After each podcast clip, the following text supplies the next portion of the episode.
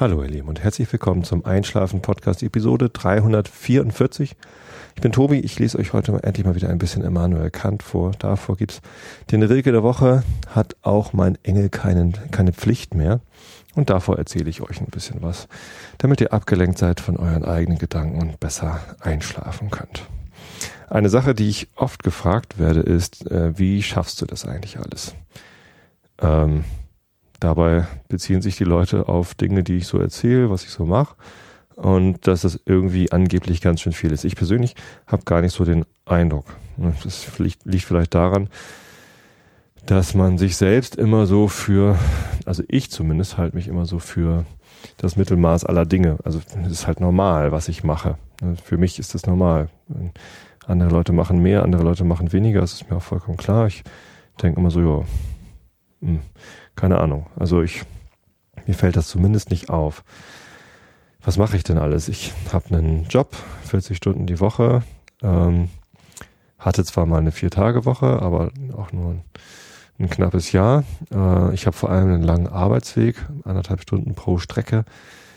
Und ähm, das führt dann dazu, dass ich inklusive Pause und allem drum und dran eigentlich so 60 Stunden die Woche außer Haus bin für diesen Job. Dann ähm, habe ich einen Podcast, den ich regelmäßig mache, zwei, die ich regelmäßig mache, den Einschlafen-Podcast und den Realitätsabgleich mit Holger Klein im Vrind-Format. Dann ähm, gibt noch unregelmäßige Podcasts, den Pappkameraden-Podcast, den ich jetzt gerade, wo ich gerade zwei neue Episoden veröffentlicht habe, die ziemlich zeitintensiv waren. Kann ich ja vielleicht auch noch dazu kommen, wie ich die den Zeitaufwand dafür gewuppt habe. Ähm, Klugschi, das Podcast liegt schon seit über einem Jahr brach, ähm, weil die Kinder älter werden und es einfach schwieriger wird. Ich muss da schneller das Format anpassen, als wir Episoden ähm, erzeugen können. Ähm, was mache ich noch? Ich habe eine Band, mit der ich mich einmal die Woche treffe, ähm, um zu proben oder Konzerte zu spielen. Wir sind zwar mittlerweile noch zu dritt, aber wir zählen uns immer noch als Band, das Horst Blank Trio, können wir uns jetzt nennen.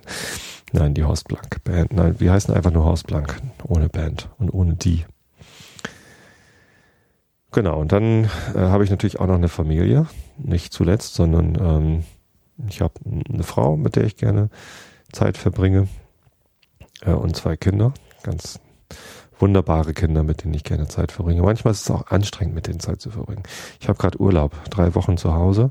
Wir fahren nicht weg, sondern wir haben hier zu Hause genug zu tun. Also wir waren mal jetzt irgendwie den Abend in Suhlendorf bei meiner Schwägerin äh, zum Geburtstag feiern und einen Abend in Hamburg bei einem anderen Geburtstag und dann waren wir in Hamburg zum zu noch einem Geburtstag und zum Stadion und so. Also wir sind schon viel unterwegs, aber äh, fahren halt nicht äh, in den Urlaub in einen Ferienort, um dort mehrere Nächte zu verbringen. Das machen wir vielleicht im Herbst kurz nochmal für ein paar Tage an die Ostsee oder so. Aber tja, in diesem Sommer nicht. Stattdessen sind wir hier viel zu Hause. Es gibt viel zu tun. Wir müssen das Haus neu streichen. Ne, wir haben auch, ich habe nicht nur eine Familie, sondern äh, wir haben auch ein Haus. Ähm, so ein ganz normales Einfamilienhaus mit insgesamt 100 75 Quadratmetern oder so. Ähm, und es ist halt nicht nur ein Block, sondern es ist ein, ein, ein, quasi ein Block mit einem Satteldach, das so ein bisschen asymmetrisch ist, wo unten noch zwei Quader dran gesetzt sind. Ein größerer, an dem ich mich jetzt gerade befinde, das ist unser Gästezimmer, der auch ein, ein Satteldach hat und ein äh, kleiner Erker vor dem äh, Esszimmer, so dass wir relativ viele Fenster und Flächen und, und, und viele Wände haben.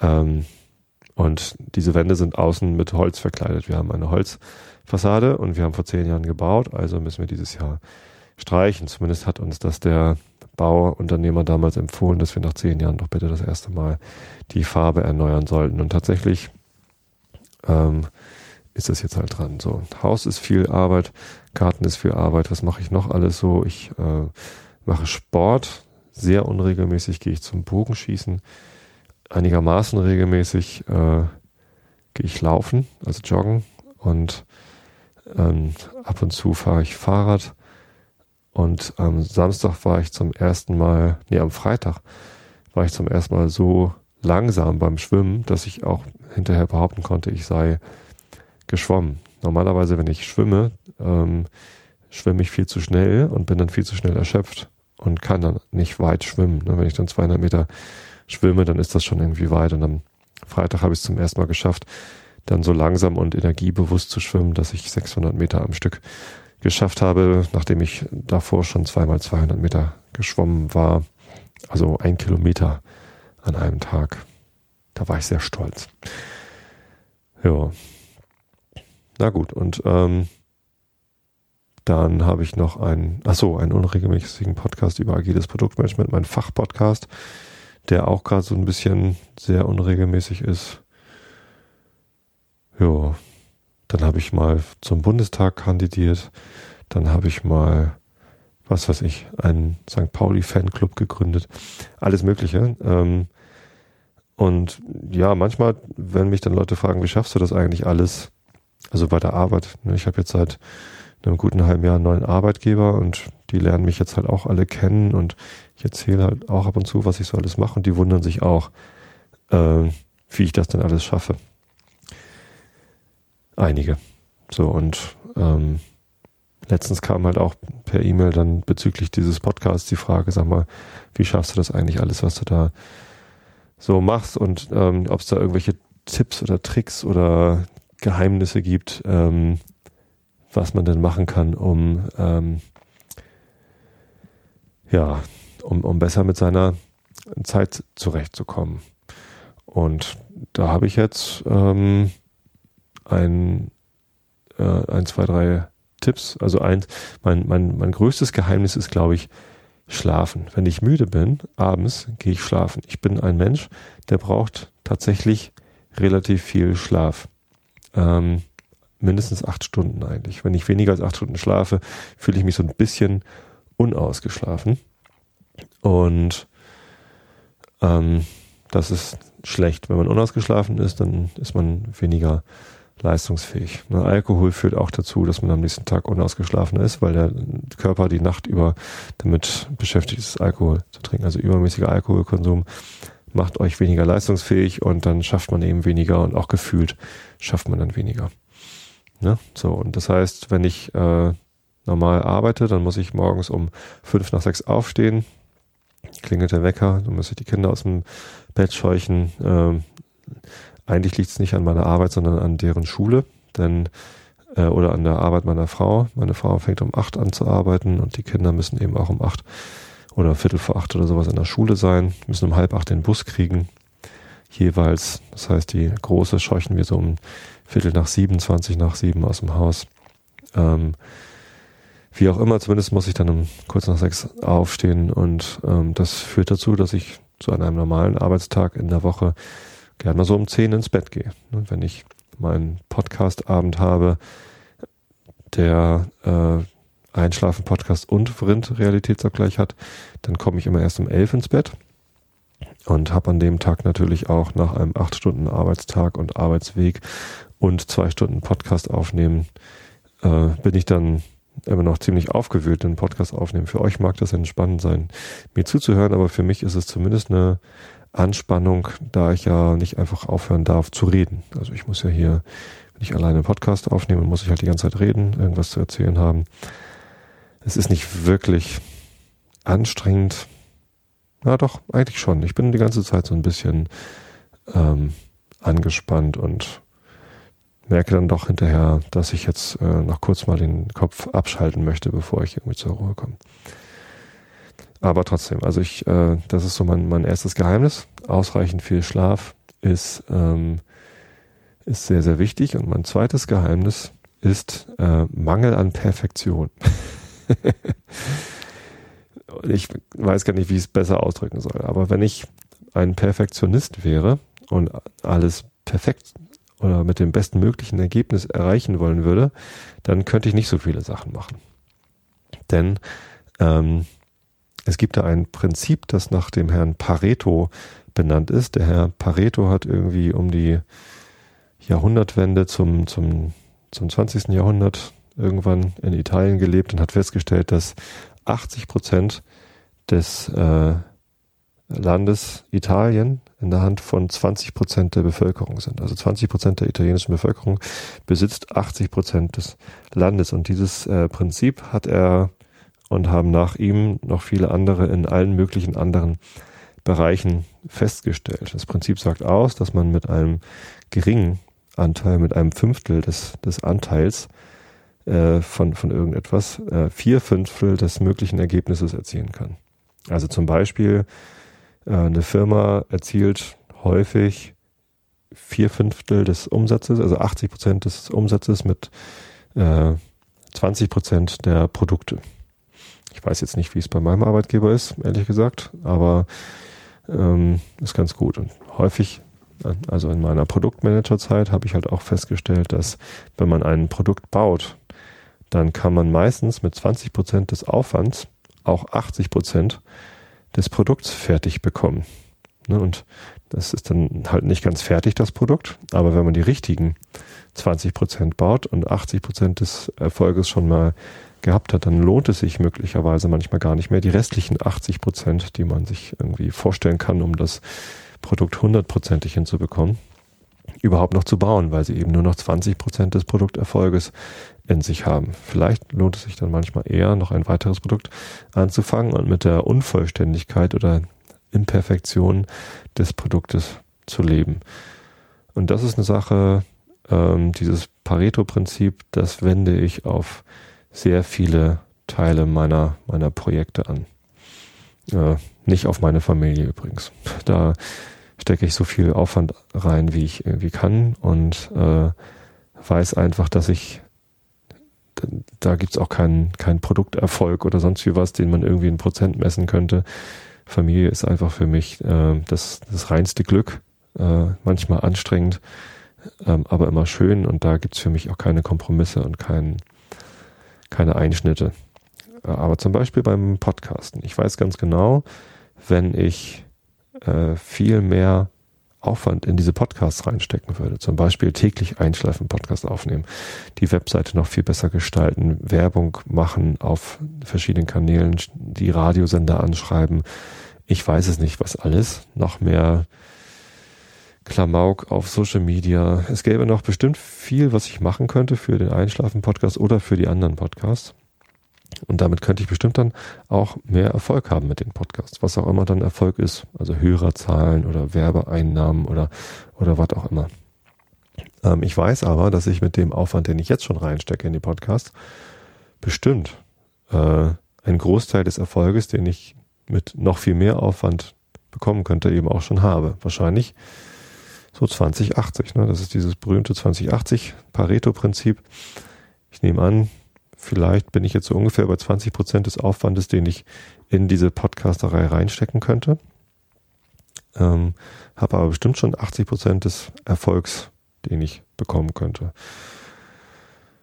Ja, vor allem in Sachen Downloadzahlen, wahrscheinlich auch in Sachen Geschenke in, im Sinne von Postkarten, Nachrichten, Sachgeschenke oder, oder Geldgeschenke über Flatter, Patreon, Überweisungen, PayPal, alles Mögliche. Ähm, da ist übrigens heute gerade wieder was gekommen, und zwar eine Postkarte und ein Spiel. Ich habe in letzter Zeit ein bisschen über Dominion getwittert, ein Spiel, das mir gerade sehr viel Spaß bringt, weil wir das jetzt alle vier spielen können. Meine jüngste Tochter ist jetzt sieben das Spiel ist erst ab acht eigentlich, aber das macht ihr gar nichts aus. Sie spielt das exzellent. Gestern Abend hat sie mich an die Wand gespielt und 41 zu 30 gewonnen. Und es ist nicht so, dass ich sie habe gewinnen lassen, sondern sie hat das, und auch nicht so, dass ich ihr geholfen habe, sondern sie hat das aus ja, eigenem Geschick und Können hat sie das geschafft. Ich war so ein bisschen geknickt, andererseits auch irgendwie stolz und ja, das hat auf jeden Fall riesig Spaß gemacht und heute kam äh, ein Paket mit zwei Dominion-Erweiterungen drin. Das hat uns alle sehr gefreut. Ähm, und ja, diese Geschenke, die hier ab und zu eintrudeln, die, das ist halt eine Riesenfreude. Und ich glaube auch nicht, dass, wenn ich jetzt irgendwie doppelt so viel Aufwand in den Podcast reinstecken könnte, dass da doppelt so viele Geschenke kommen würden, zumal wir so viel Platz gar nicht in unserem Spieleregal hätten, um so viele Geschenke da reinzutun. Ja, vielen Dank an dieser Stelle noch einmal für alle, die uns freundlicherweise mit äh, Aufmerksamkeit hier ähm, zukommen lassen. Ja, ähm, ich weiß, dass ich viel mehr Zeit in einen Podcast stecken könnte, weil ich ja jetzt gerade zwei neue Episoden für den Pappkameraden-Podcast veröffentlicht habe. Da war ich in Basthorst, auf Gut Basthorst und habe dort das Pappkameraden Whiskyfass besichtigt und besucht und verkostet, das ich gemeinsam mit ungefähr 40 meiner Pappkameraden Podcast-Hörer und ein paar Freunden gekauft habe. Ähm, und das war halt sehr viel Audiomaterial, das ich da hatte, das irgendwie geschnitten werden musste, vorsortiert und ich habe sie jetzt zum ersten Mal auch moderiert, hatte ich auch erzählt da habe ich mir viel Mühe gemacht, wahrscheinlich mehr als notwendig. Ähm, habe ich gemacht, weil ich da einfach mal Spaß dran hatte und weil ich lernen wollte, wie das so geht und wie sich das anfühlt. Fühlt sich an wie viel Arbeit, fühlt sich an wie, da ist noch viel zu lernen für mich. Ähm, vor allem was so Dramaturgie und sowas angeht, kann ich dann nochmal ein bisschen mehr machen. Aber hat auf jeden Fall Spaß gemacht. Jetzt vor allem die zweite, die ich da gemacht habe, Episode 37 über die Feingeisterei. Ähm, das hat schon Spaß gemacht. Könnt ihr ja mal reinhören. Ich würde mich da sehr über Feedback freuen, eben weil ich mir da ein bisschen mehr Mühe gemacht habe als normal. Vielleicht lohnt es sich aber gar nicht, diese Mühe zu machen. Lohnen. Naja, also jetzt würde ich schon sagen, dass es sich für mich gelohnt hat, weil es mir halt einfach Spaß gemacht hat, das mal zu machen. So mit Moderationseinschüben und so. Aber ob ich das weiterhin mache, weiß ich jetzt nicht. Da müssten das ein paar mehr Leute runterladen, diese Pappkameraden-Episoden. Ja, worauf kann man denn das Pareto-Prinzip noch anwenden? Ähm, zum Beispiel Astrofotografie. Das ist ja auch noch was, was ich mache. Genau, das habe ich vorhin in meiner Liste ganz vergessen. Ähm, ich habe ein Teleskop. Da habe ich mal im Laden angefragt, so hier, ich möchte gern Astrofotografie machen mit einem Teleskop, äh, das ich gerne bei Ihnen kaufen würde. Ich habe mir da eins ausgesucht, das Celestron C5, ähm, und habe dann eine relativ günstige äh, ein, ein Stativ mit so einer Nachführeinrichtung gesehen. Das Stativ heißt äh, EQ1, glaube ich. Ja, genau, EQ1 heißt das.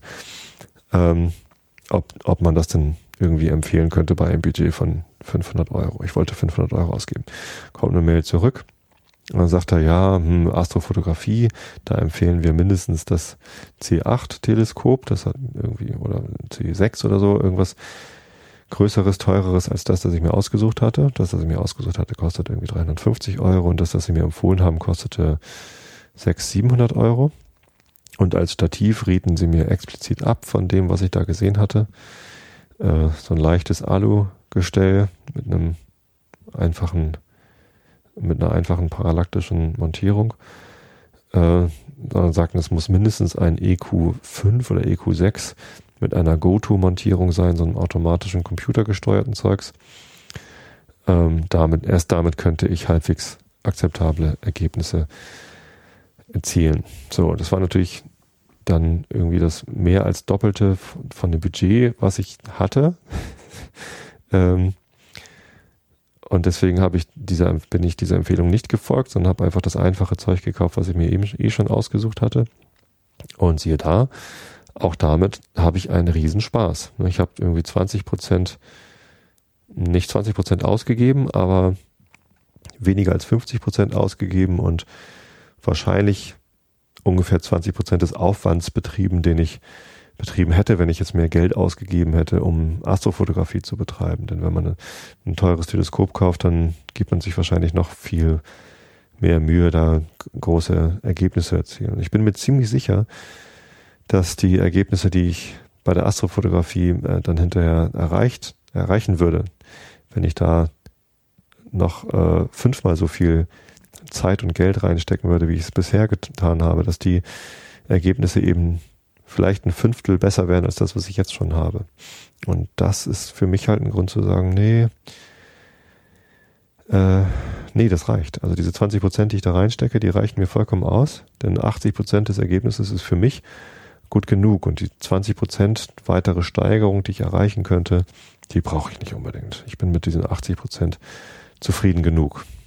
Jetzt ist natürlich die Schwierigkeit herauszufinden, und das ist auch äh, die größte Herausforderung für Produktmanager, wie ich es mal war, bin ich ja jetzt gar nicht mehr. Ich bin jetzt agiler Coach und unterstütze Produktmanager in ihrer Arbeit. Die große Schwierigkeit ist halt genau die richtigen 20 Prozent zu finden. Ne? Die 20 Prozent, mit denen man 80 Prozent des Erfolgs haben kann. Ne? Die ja dann auch das Produkt schon so wertvoll machen, dass die Kunden das dann auch wirklich haben wollen. Ja, beziehungsweise genau die 20 Prozent an Astrofotografie zu machen, die zu 80 Prozent des Erfolgs führen. Tja. Und ähm, da ist natürlich dann immer ein bisschen gute Planung und Überlegung notwendig. Andererseits denke ich auch da, dass man auch bei der Planung und Überlegung mit dem Pareto-Prinzip gut auskommt. Das ist quasi eine Metaebene höher, kann man sagen, oh, jetzt bin ich schon fast bei Kant, ähm, dass in der, in der Planung ähm, von, von so einem Vorhaben durchaus auch schon mit 20 Prozent äh, des Aufwands herauszufinden, was jetzt das Wertvollste ist, 80 Prozent der Dinge gefunden werden können.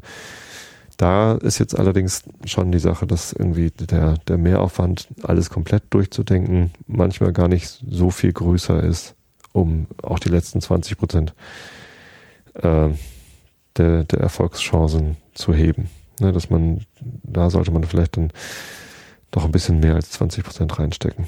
Alles durchdenken kann man eben auch nicht. Ne? Das, da kommt dann ja auch das agile Prinzip zutage, dass man eben nicht alles vorhersehen kann, was man während der Entwicklung äh, überhaupt lernen kann. Ne? Dann wäre es halt nicht mehr agil, wenn man irgendwie 100 Prozent der Planung äh, vorab macht und dann irgendwie ganz genau weiß, was alles dazugehören könnte und alle Möglichkeiten abgewägt hat. Ähm, dann, dann ist man eben auch nicht mehr, dann arbeitet nicht mehr agil, weil man dann quasi das Lernen, das, äh, die, die Möglichkeit auf Veränderung oder Erkenntnisse, die schließt man dann aus. Ja, und insofern ist man, ist man da sowieso immer in dem Zustand, dass man nur 20 Prozent äh, dessen, was man alles herausfinden kann, äh, vorbereiten kann, um dann eben 80 Prozent der möglichen Optionen abzudecken. Klingt jetzt so ein bisschen wirr. Ich hoffe, ihr könnt trotzdem vielleicht irgendwas damit anfangen. Ja, wo kann man das noch anwenden? Beim Sport natürlich, ne? Mit 20 Prozent der Vorbereitungszeit kann man bestimmt 80 Prozent des möglichen Erfolgs ähm, schaffen. Ich habe es mit relativ wenig Aufwand geschafft, einen Marathon zu laufen. Da bin ich maximal dreimal die Woche laufen gegangen und nicht besonders intensiv. Ich bin sogar mal den zweiten Marathon bin ich mal gelaufen, ohne überhaupt mich großartig vorher darauf vorzubereiten. Da bin ich zwei, dreimal laufen gegangen und ein paar Mal ins Kraftstudio und dann bin ich halt mit äh, deutlich geringerer Leistung äh, und sehr, sehr vorsichtig einen Marathon gelaufen. Das würde ich niemandem empfehlen. Besser ist, wenn man sich gut vorbereitet. Aber es ging halt. Ich hatte mich halt in meiner Euphorie vom ersten Marathon gleich für den zweiten angemeldet und dann nach der Euphorie keine Lust mehr gehabt zum Trainieren. Deswegen musste ich da irgendwie durch. So. Ich weiß, dass ich äh, noch mehr schaffen könnte als einen Marathon laufen oder noch viel schneller einen Marathon laufen könnte. Ähm, und wenn ich da allein die Zeit als Erfolgsfaktor wählen müsste, dann könnte ich wahrscheinlich auch, ähm, na gut, jetzt habe ich irgendwie vier Stunden 50 gebraucht für meinen ersten Marathon. Um einen Marathon in der Hälfte der Zeit zu laufen, müsste ich nicht doppelt so viel trainieren, sondern naja gut, ich werde niemals einen Marathon in zwei Stunden 30 schaffen. Das ist vollkommen utopisch. Aber ich könnte vielleicht einen in vier Stunden schaffen.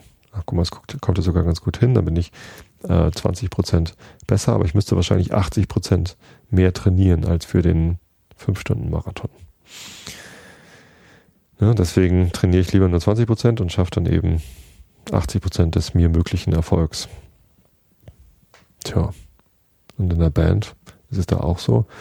Ja, wir, tra wir trainieren, wollte ich gerade sagen, wir üben einmal die Woche ähm, und sind dann eben auch, ja, es ist halt nach der Arbeit und da ist man dann auch nicht mehr so energiegeladen, dass man unbedingt noch drei, vier Stunden mit Volldampf proben kann, sondern man hängt so ein bisschen durch, spielt ein bisschen, hat ein bisschen Spaß, klönt ein bisschen und hat am Ende des Abends vielleicht fünf, sechs Songs gespielt, hat vielleicht ein, zwei Nummern irgendwie neu ins Programm genommen, wenn man gut war. Wir haben vor unserer Sommerpause, unser Sänger war gerade im Urlaub, deswegen hatten wir vier Wochen Sommerpause, haben wir vier neue Songs ins Programm genommen. Das war ganz gut da. Die haben wir zu Hause vorbereitet. Das waren zwei Foo Fighters Nummern, Everlong und Learn to Fly, sowie No Rain von Blind Melon und Black Hole Sun von Soundgarden. Es war ganz lustig, das alles so ähm, an einem Abend vorzubereiten. Ähm, und ja, das, das, das war ganz erstaunlich, dass wir da vier Stücke, vier neue Stücke an einem Abend äh, gemacht haben, aber das machen wir auch nicht oft. Das passiert uns bestimmt auch nicht so schnell wieder. ja, mal sehen. Gut. Ja, Pareto-Prinzip. Es gibt noch zwei, ähm, zwei Tipps, die ich euch geben kann, außerhalb dieser beiden Geheimnisse. Das erste Geheimnis war, ausreichend viel schlafen. Das zweite Geheimnis ist das Pareto-Prinzip. Das sind beides keine Geheimnisse, aber es sind so die Sachen, die mir in den Kopf kommen, was so meine Erfolgsgeheimnisse für ähm, hohen Output an, an Dingen, die ich so mache, zu erreichen. Ähm, zwei Tipps, die ich euch geben könnte, wenn ihr euch äh, über, über Zeitmanagement informieren wollt oder Zeitplanung. Äh, ist äh, ein Buch von, wie heißt der gute Mann? David Allen oder so. Allen ist auf jeden Fall sein Nachname. Das heißt Getting Things Done. Kann man eben nachgucken, wie der Knalli heißt. Ich habe es nicht gelesen, muss ich gleich dazu sagen. Sondern, ähm, wo ist es denn? Jetzt habe ich die Seite hier doch gar nicht mehr offen. Schade. Ich dachte, ich hätte sie offen. Wieso bin ich denn hier nicht mehr auf der Seite drauf? Na egal. Ähm, kann man sicherlich dann hinterher in den Shownotes, die freundlicherweise gerade von Mo geschrieben werden. An dieser Stelle mal einen ganz, ganz, ganz herzlichen Dank an Mo. Der schreibt hier schon wieder Shownotes. Ähm, das heißt, er hört hier live zu, während ich spreche und schreibt in einem Pad, das bei mir übrigens ständig abschmiert. Ähm, schreibt er Notizen, worüber ich denn gesprochen habe. Und das hat er nicht nur heute gemacht, sondern das macht er sehr häufig. Unter anderem hat er das sogar letzte Woche Freitag gemacht, während er auf dem Chaos Communication Camp war, in einem, in einem Zeltlager sozusagen. Ähm, und das hat mich riesig gefreut. Also vielen Dank, lieber Mo, dass du dir so viel Mühe gibst, hier was beizusteuern zu unserem Einschlafen-Podcast-Projekt. Ja, ähm, genau, Getting Things Done. Das ist ein Buch, das eine Methode beschreibt, die einen dabei unterstützen soll, ähm, die Dinge besser erledigen zu können, ohne sich zu stressen. Am Ende beschreibt es ein Prinzip, dass man seine Aufgaben äh, kategorisieren soll und in bestimmte äh, mit bestimmten in bestimmte Buckets ablegen soll, äh, Eimer, Behältnisse äh, und sie dann quasi geordnet abarbeiten kann, je nach Dringlichkeit und Wichtigkeit irgendwie. Ähm, ich habe mir das ein paar Mal so grob angeguckt und äh, ehemaliger Arbeitskollege und Mitpodcaster, nämlich der Alexander Fürstenau, der hat es auch schon mehrfach probiert und ich weiß gar nicht, irgendwann hat er es dann mal eine Zeit lang durchgehalten, äh, das einigermaßen äh, zu betreiben. Das ist halt irgendwie ein bisschen Aufwand. Das ist so ein bisschen wie, wie das, was Holge immer macht mit You need a budget und, und keine Ahnung, es gibt halt so eine Reihe von, von Dingen, wo man ähm, ja immer irgendwie Listen pflegen muss und, und Informationen pflegen muss. Manchmal habe ich das Gefühl, da steckt man mehr Zeit in die Planung und Vorbereitung und Kategorisierung, als dass man hinterher Nutzen davon hat. Ich habe auch schon mehrfach angefangen mit Wunderlist und anderen To-Do-Managern, so ja, Programmen, mit denen man irgendwie Erledigungslisten verwalten kann, äh, mein, mein Leben zu organisieren. Das hat meistens dazu geführt, dass ich irgendwann eine Liste hatte, in die ich nicht mehr reingeguckt habe. Ja, aber trotzdem kann man sich das ja mal angucken. Vielleicht findet man da Anhaltspunkte, die einem helfen, was zu machen. Eine, ein Prinzip aus diesem Getting Things Done hat sich allerdings wirklich bei mir manifestiert, und zwar die Ansage, dass man Aufgaben, die maximal eine bestimmte Zeit lang dauern, gar nicht erst auf eine Liste schreiben soll, sondern einfach sofort erledigen soll. Ich glaube, es sind zwei Minuten. ähm, kann sich ja auch jeder selber ausdenken, was da seine Grenze ist. Manchmal mache ich auch drei Minuten Sachen. Zum Beispiel, es kommt eine E-Mail an oder na, es kommen ja ständig E-Mails an, aber ähm, ich gucke in meine E-Mails und ähm, bei einigen E-Mails weiß ich, aha, hier dauert es länger, eine Antwort zu finden äh, oder zu schreiben. So, und dann äh, beantworte ich, äh, be beantworte ich diese Mail halt nicht gleich, sondern später und gucke erstmal alle anderen E-Mails durch, die da kommen und sortiere dann quasi meine Arbeit. Ähm, wenn ich allerdings sehe, die Beantwortung dieser E-Mail dauert maximal drei Minuten oder zwei Minuten, viele gehen ja sogar noch viel schneller, dann mache ich es halt gleich. Also da, da warte ich dann gar nicht erst. Jetzt muss ich noch dazu sagen, dass ich nicht ständig in meine E-Mails gucke. Also wenn ich in der Firma bin, habe ich da keinen Benachrichtigungston oder hüpfendes Icon oder sonst wie was, sondern ich, ich weiß ja sowieso, dass immer E-Mails da sind. Ähm, ich brauche auch keine Benachrichtigung auf einer Apple Watch. Also ich habe auch keine Apple Watch. Ich weiß auch nicht, ob ich eine haben wollen würde. Also würde mir eh nichts bringen, weil ich kein iPhone habe. Ähm, aber ich weiß auch nicht, ob ich gerne ein iPhone und eine Apple Watch hätte oder ein Android-Smartphone. Denn ich weiß, dass auf meinem Android-Telefon sowieso immer Benachrichtigungen sind. Ähm, anstatt mich aktiv benachrichtigen zu lassen, hallo, hier ist eine Benachrichtigung, gucke ich lieber zu Zeitpunkten, wo ich gerade an Benachrichtigungen interessiert bin, äh, aktiv, also selbst äh, reaktiv dann eher auf, auf mein, nein, ich bin dann aktiv und nicht reaktiv. Das Handy soll nicht aktiv sein, sondern mir dann halt sagen, was in der Zwischenzeit alles passiert ist. Ja, so, also wenn, wenn ich auf jede Benachrichtigung erstmal gucken müsste, ob ich das innerhalb von zwei Minuten erledigen könnte, das würde mich wahrscheinlich verrückt machen. So, ist nicht so, ich gucke halt alle halbe Stunde oder nach einem Meeting oder was auch immer, äh, wann, äh, was da so Neues ist. Und wenn da was ist, was ich innerhalb von zwei Minuten machen kann, dann mache ich es halt gleich. Sowas auch später zu verschieben, ist äh, ja, dann hat man mehr Arbeit, als wenn man es gleich erledigen müsste, weil du musst es dann ja erstmal in eine Liste einpflegen, die du zu erledigen hast und dann, ja, das ist, das ist Quatsch. Also kleine Aufgaben gleich erledigen, habe ich aus dem Getting Things Done Umfeld äh, mir angeeignet und ist für mich sehr effektiv. Dieser übrige kleinere Dutch mit mehrere Buckets anlegen und äh, Dringlichkeits Kategorisierung pflegen oder was da noch alles dazu gehört, das äh, hat bei mir noch nicht gefruchtet, aber es könnte ja bei euch fruchten. So, das andere, äh, das andere Tool, was ich euch empfehlen könnte oder ein Tipp, Werkzeug ist äh, ein Personal Kanban. Kanban ist eine Verwaltungsmethode für Aufgaben, die aus dem japanischen Bereich, aus, von, von Toyota kommt, glaube ich und äh, ist darauf fokussiert, den, den Durchfluss an Aufgaben zu optimieren. Es ist eigentlich, wird es im Moment in der, in der Softwareentwicklung für Teams verwendet, äh, die ein gemeinsames äh, Backlog haben, also eine, eine Liste von Dingen, die sie erledigen müssen. Äh, diese Liste von Dingen nennt man Backlog und pflegt sie dann in einer sortierten Liste an ja, To-Dos und äh, das Prinzip sagt, dass man, äh, dass diese äh, Dinge in ihrer Bearbeitung durch eine Reihe von Zuständen fließt. Und, ne, und wie viele Zustände das sind, hängt von der Art der Arbeit ab und von der, ja, von der Präferenz des Teams. Ich präferiere äh, die Zahl eins, also ein Zustand, ne, von To-Do in, äh, in Progress, also wird gerade bearbeitet und dann der Übergang in dann, also fertig. Das finde ich super.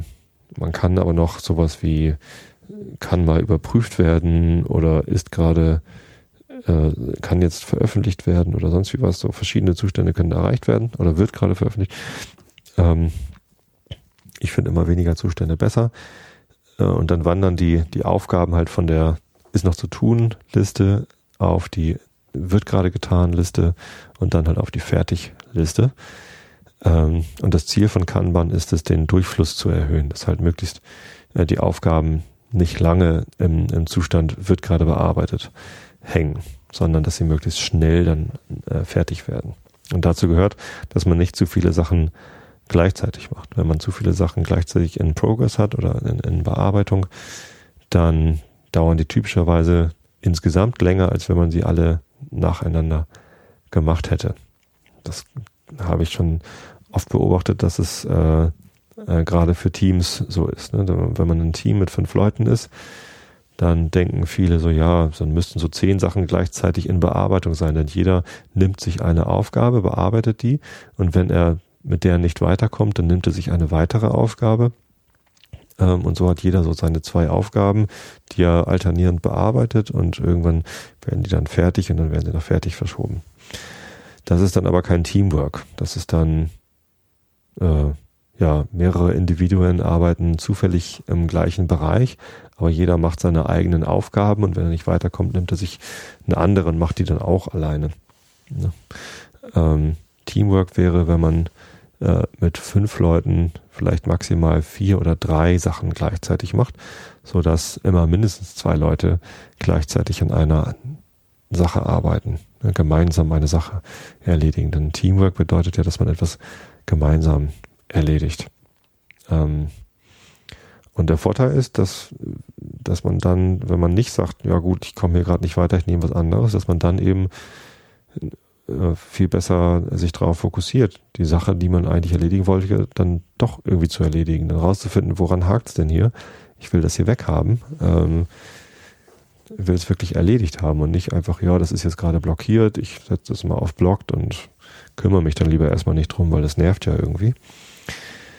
Ähm, und ja, auch wenn es manchmal nervig ist, solche Blockierungen, Hindernisse aufzuheben, äh, gemeinsam schafft man es in der Regel doch besser und ähm, kommt auf bessere Ideen, wie man die Blockade aufheben kann und ist so im Endeffekt doch schneller, als wenn alle getrennt an einzelnen Aufgaben arbeiten, die dann ständig liegen bleiben. Und so ähnlich ist es auch im persönlichen Bereich. Also ich habe gestern zum Beispiel eine ganze Reihe von Aufgaben gehabt, die ich hier im Haushalt erledigen wollte äh, und war allein mit meinen Töchtern hier. Also meine Frau war bei der Arbeit, ich war nicht allein, sondern wir waren zu dritt. Und dann haben wir uns ein Family Kanban gebastelt. Ich habe das sogar getwittert, das Bild dazu. Einfach ein paar Klebezettel genommen, alle Aufgaben dran geschrieben. Ähm, und wir haben so einen, so einen Schrank äh, im, im Wohnzimmer stehen, den habe ich von meiner Oma geerbt.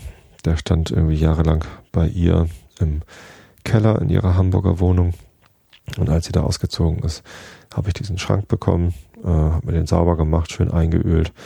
Und der hat vorne so ein, so ein dreigeteiltes Fenster. Das ist eigentlich ideal, um da genau diese drei Spalten, muss noch getan werden, wird gerade getan und ist erledigt, abzubilden.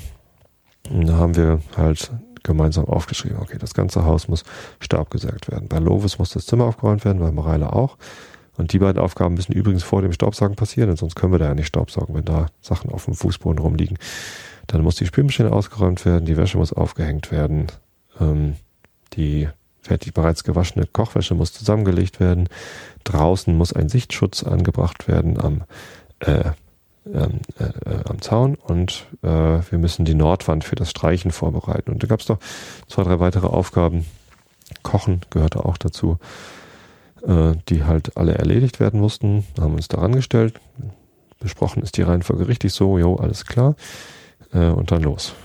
Und dann haben wir die Aufgaben immer von oben genommen und in Fortschritt getan. Äh, wir hatten auch teilweise nur zwei Sachen im Fortschritt, weil ich dann Lovis doch noch ein bisschen beim Aufräumen helfen musste. Aber geschafft haben wir es alle gemeinsam, dann alle Zettel äh, rüberzuschieben. Die Kinder haben das zuerst gar nicht geglaubt, dass wir so viele Aufgaben, und das waren ja auch große Aufgaben, das ganze Haus staubsaugen und so und die Nordwand vorbereiten, also nicht die Eiger Nordwand, sondern von unserem Haus da. Äh, auf der Nordseite ist der Carport und da standen halt lauter Sachen an der Wand und da kann man die ja nicht streichen, die Wand, wenn da Sachen dran gelehnt sind. So. Und wir wollen das Haus streichen. Muss also alles erledigt werden. Und mit so einem Personal Kanban oder Family Kanban äh, kann man sich halt ganz gut organisieren. Da kann man sichtbar machen, was für Aufgaben alles anstehen. Man kann diese Aufgaben so in so einer visuellen Form mit Zetteln oder man kann das auch online machen mit Trello.com. Da gibt es eine kostenlose Möglichkeit, sich genau solche Boards zusammenzuklicken mit Zetteln dran. Ähm, und ja, das Das hilft halt bei der Sortierung der Aufgaben, das hilft dabei zu erkennen, ob man äh, vielleicht gerade zu viele Sachen macht. Das hilft bei der Fokussierung. Und es fühlt sich einfach verdammt gut an, wenn man am Ende des Tages dann ganz viele Zettel rüberschieben konnte. Also allein dieses haptische Rüberschieben, äh, es hat den Kindern echt Spaß gemacht und ja, manchmal macht Zeitmanagement wirklich Spaß. Na gut, ja, das waren so meine Tipps, die ich für euch hatte. Ähm, Gucke ich mal eben in den Chat. Ist mittlerweile jemand im Chat. Der Mo ist jetzt auch im Chat und der Pumpkin Poet ist da. Die Hörsuppe hat er mich falsch im Kalender. Na gut. Das kann sogar der Hörsuppe mal passieren. Sei es drum. Ich lese euch denn jetzt mal den Rilke der Woche vor und danach gibt es dann Immanuel Kant. Ich habe hier am Handy noch das Pareto-Prinzip auf. Wo ist es denn? Da. Amazon Kindle App. Der Rilke der Woche heißt, hat auch mein Engel keine Pflicht mehr. Hat auch mein Engel keine Pflicht mehr, seit ihn mein strenger Tag vertrieb, oft senkt er sehnend sein Gesicht her und hat die Himmel nicht mehr lieb.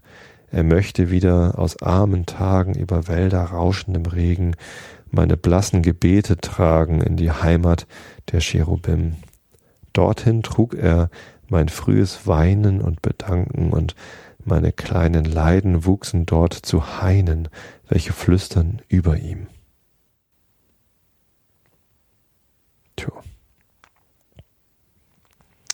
Hat auch mein Engel keine Pflicht mehr. Vielleicht ist seine To-Do-Liste abgearbeitet beim Engel.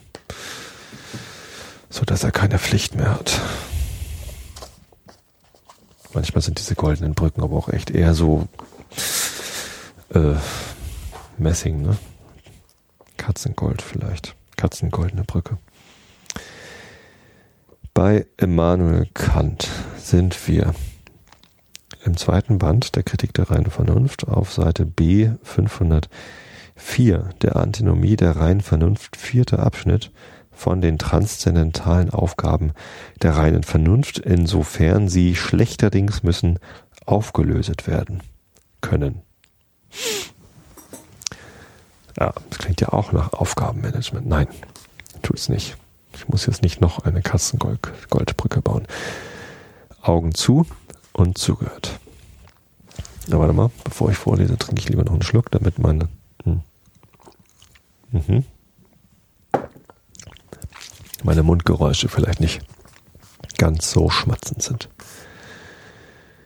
Alle Aufgaben auflösen und alle Fragen beantworten zu wollen, würde eine unverschämte Großsprecherei und ein so ausschweifender Eigendünkel sein, dass man dadurch sich sofort um alles Zutrauen bringen müsste.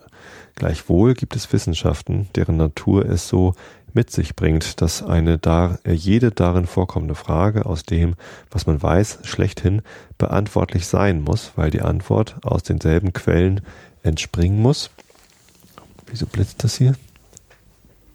Mein Display hat geblitzt. Warum tut es das? Entschuldigung, ich bin gerade abgelenkt. Ähm, äh, warum ich abgelenkt bin, vielleicht nochmal ein kurz, kurzer Exkurs hier, bevor der Kant, weil ihr schlaft eh schon alle. In der letzten Woche nein, am, am Freitag der letzten Woche, also in der letzten Ausgabe 343 des Einschlafen-Podcasts, da hatte ich hier ein technisches Problem. Ich weiß noch nicht genau, woran es lag, aber nach dem Export der Datei war sie auf einmal deutlich kürzer. Da sind irgendwie ein paar Sachen rausgeflogen und ich weiß noch nicht so genau warum. Und jetzt habe ich hier gerade beim Aufzeichnen gemerkt, dass hier mein Audacity, mit dem ich aufnehme, irgendwie komische Sachen macht. Es blitzt komisch. Vielleicht sollte ich lieber mit ähm, diesem anderen, was ich da ab und zu benutze. Wie heißt das noch? Äh, Auphonic, nee, Auphonic ist ja das, was ich zur Nachbearbeitung benutze. Ach, das ist vielleicht auch nochmal eine Sache. Ich, für Zeitmanagement, ne? Auphonic äh, ist ein Online-Service zur automatischen Nachbearbeitung von, von Sprachaudiodateien. Also das, was ich hier gerade produziere, ist eine Sprachaudiodatei. Und auf Phonic ist ein Dienst, da lädt man die hoch und der macht, dass es gut klingt. Aber, und, und das ist sehr praktisch. Und Auphonic macht das sehr gut. Aber äh, was viel wertvoller an Auphonic für mich ist, ist äh, das Ganze drumherum, nämlich, dass ich bei Auphonic mir einen Preset anlegen kann, also eine Voreinstellung für den Einschlafen-Podcast, wo ganz viele Einstellungen schon vorgenommen sind. Ne? Da muss ich nur noch den Titel, Untertitel und Zusammenfassung eintragen, der Name der Sendung, mein Name, die richtige Lizenz und die äh, gewünschten Ausgabeformate, MP3, AAC und so weiter, sowie die, äh, der Server, auf den das hinterher hochgeladen werden soll, nämlich mein FTP-Server und YouTube, das ist alles schon voreingestellt im Preset. So, das heißt, ähm, Auphonic nimmt mir nicht nur die Nachbearbeitung meiner Audiodatei ab, sondern auch das Einfügen der Metadaten, wie den Kapiteln, die ich aus den Shownotes bekomme, von Mo im Moment, vielen Dank, und äh, manchmal äh, von anderen Podcastern. Ähm, das macht alles Auphonic. Die, die machen das, oder dieser Server trägt das in die entsprechenden Audiodateien ein. Und wenn die dann gerechnet sind, automatisch AAC, MP3 und Opus oder was auch immer ich da habe, äh, werden die automatisch auf die Server kopiert und ich kriege am Ende einfach nur den Hinweis, das war's, bist fertig, kannst jetzt veröffentlichen. Ähm, das nimmt mir sehr viel Arbeit ab. Und ohne Auphonic könnte ich wahrscheinlich auch nicht so mit so wenig Zeitaufwand äh, so viel Podcast machen. Ja, solche, solche Hilfestellungen kann man auch immer finden. Automatisierung ist immer ein, ein ganz guter Trick. Ähm, das war aber auch irgendwas mit A. Wie heißt denn das noch?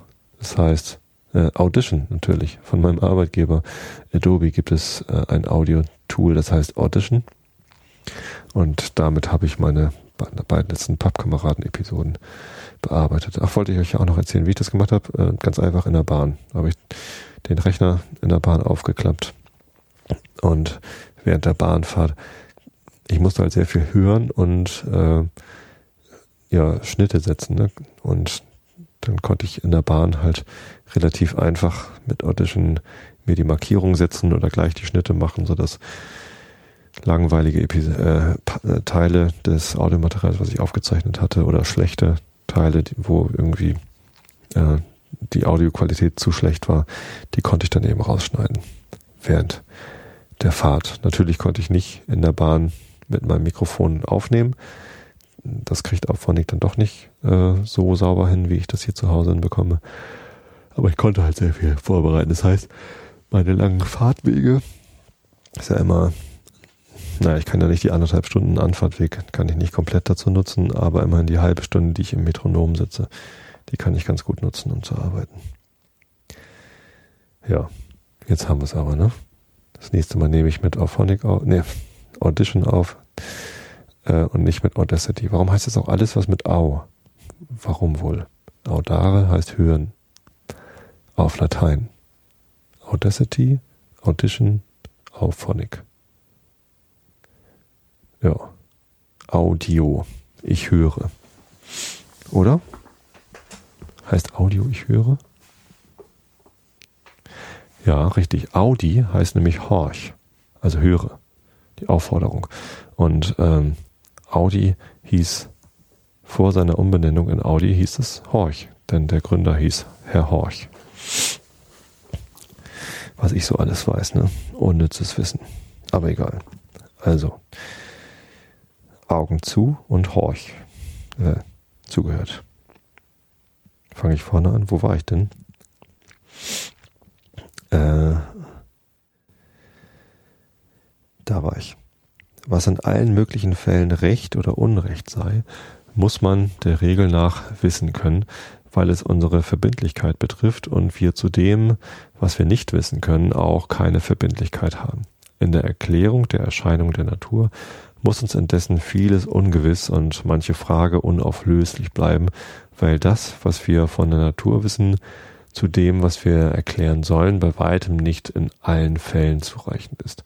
Es fragt sich nun, ob in der Transzendentalphilosophie irgendeine Frage, die ein der Vernunft vorgelegtes Objekt betrifft, durch eben diese reine Vernunft unbeantwortlich sei und ob man sich ihrer entscheidenden Beantwortung dadurch mit Recht entziehen könne, dass man es als schlechthin ungewiss aus allem dem, was wir erkennen können, demjenigen beizählt, wovon wir zwar so viel Begriff haben, um eine Frage aufzuwerfen, es uns aber gänzlich an Mitteln oder am Vermögen fehlt, sie jemals zu beantworten. Ich behaupte nun, dass die Transzendentalphilosophie unter allem spekulativen Erkenntnis dieses Eigentümliche habe, dass gar keine Frage, welche einen der reinen Vernunft gegebenen Gegenstand betrifft, für eben dieselbe menschliche Vernunft unauflöslich sei und dass kein Vorschützen einer unvermeidlichen Unge Unwissenheit und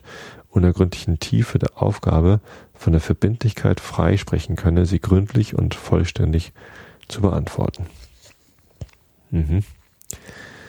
Weil eben derselbe Begriff, der uns in den Stand setzt und zu fragen, durchaus uns auch tüchtig machen muss, auf diese Frage zu antworten, indem der Gegenstand außer dem Begriffe gar nicht angetroffen wird, wie bei Recht und Unrecht.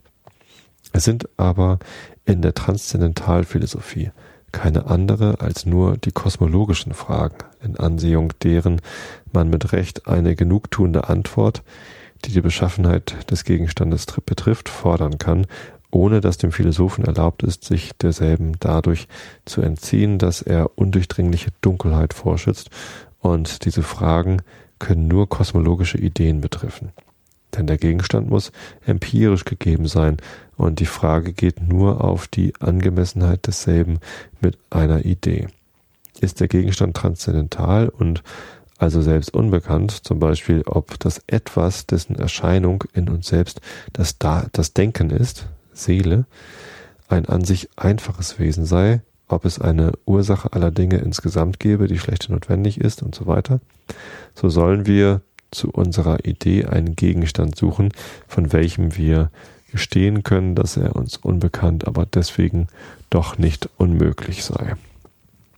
Die kosmologischen Ideen haben allein das Eigentümliche an sich, dass sie ihren Gegenstand und die zu dessen Begriff erforderliche empirische Synthesis als gegeben voraussetzen können und die Frage, ob aus ihnen entspringt, betrifft nur den Fortgang dieser Synthesis, sofern er absolute Totalität enthalten soll